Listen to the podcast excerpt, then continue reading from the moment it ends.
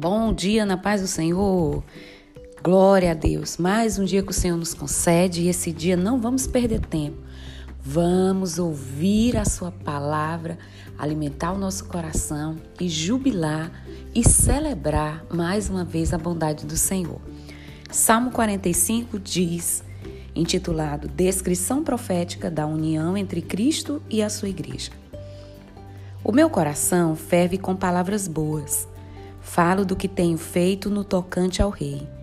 A minha língua é a pena de um destro escritor. Tu és mais formoso do que os filhos dos homens. A graça se derramou em teus lábios. Por isso, Deus te abençoou para sempre. Cinge a tua espada à coxa, ó valente, com a tua glória e a tua majestade. E neste teu esplendor, cavalga prosperamente pela causa da verdade, da mansidão e da justiça, e da tua destra te ensinará coisas terríveis. As tuas flechas são agudas no coração dos inimigos do rei, e por elas os povos cairão debaixo de ti. O teu trono, ó Deus, é eterno e perpétuo. O cetro do teu reino é um cetro de equidade.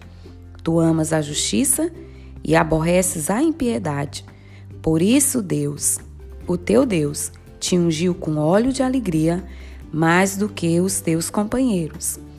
Todas as tuas vestes cheiram a mirra e a óleas e, e a cássia, desde os palácios de marfim, de onde te alegram. As filhas dos reis estavam entre as tuas ilustres donzelas. À tua direita estava a rainha, ordenada de finíssimo ouro de Orfim. Ouve, filha, e olha, e inclina os teus ouvidos. Esquece-te do teu povo e da casa de teu pai. Então o rei se afeiçoará à tua formosura, pois ele é o teu senhor. Obedece-lhe. E a filha de Tiro estará ali com presentes os ricos do povo suplicarão o teu favor. A filha do rei é toda ilustre no seu palácio, e as suas vestes são de ouro tecido. Levá-la-ão ao rei com vestes bordadas. As virgens que a acompanham atrarão a ti. Com alegria e regozijo serão trazidas elas entrarão no palácio do rei. Em lugar de teus pais, será a teus filhos que farás príncipes sobre toda a terra.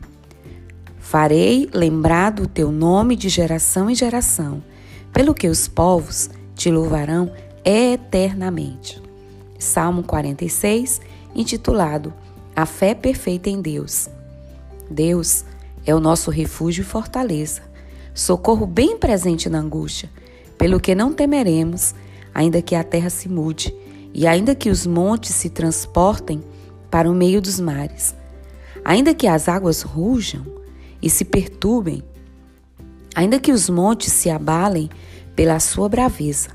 Há um rio cujas correntes alegram a cidade de Deus, o santuário das moradas do Altíssimo. Deus está no meio dela, não será abalada. Deus a ajudará ao romper da manhã.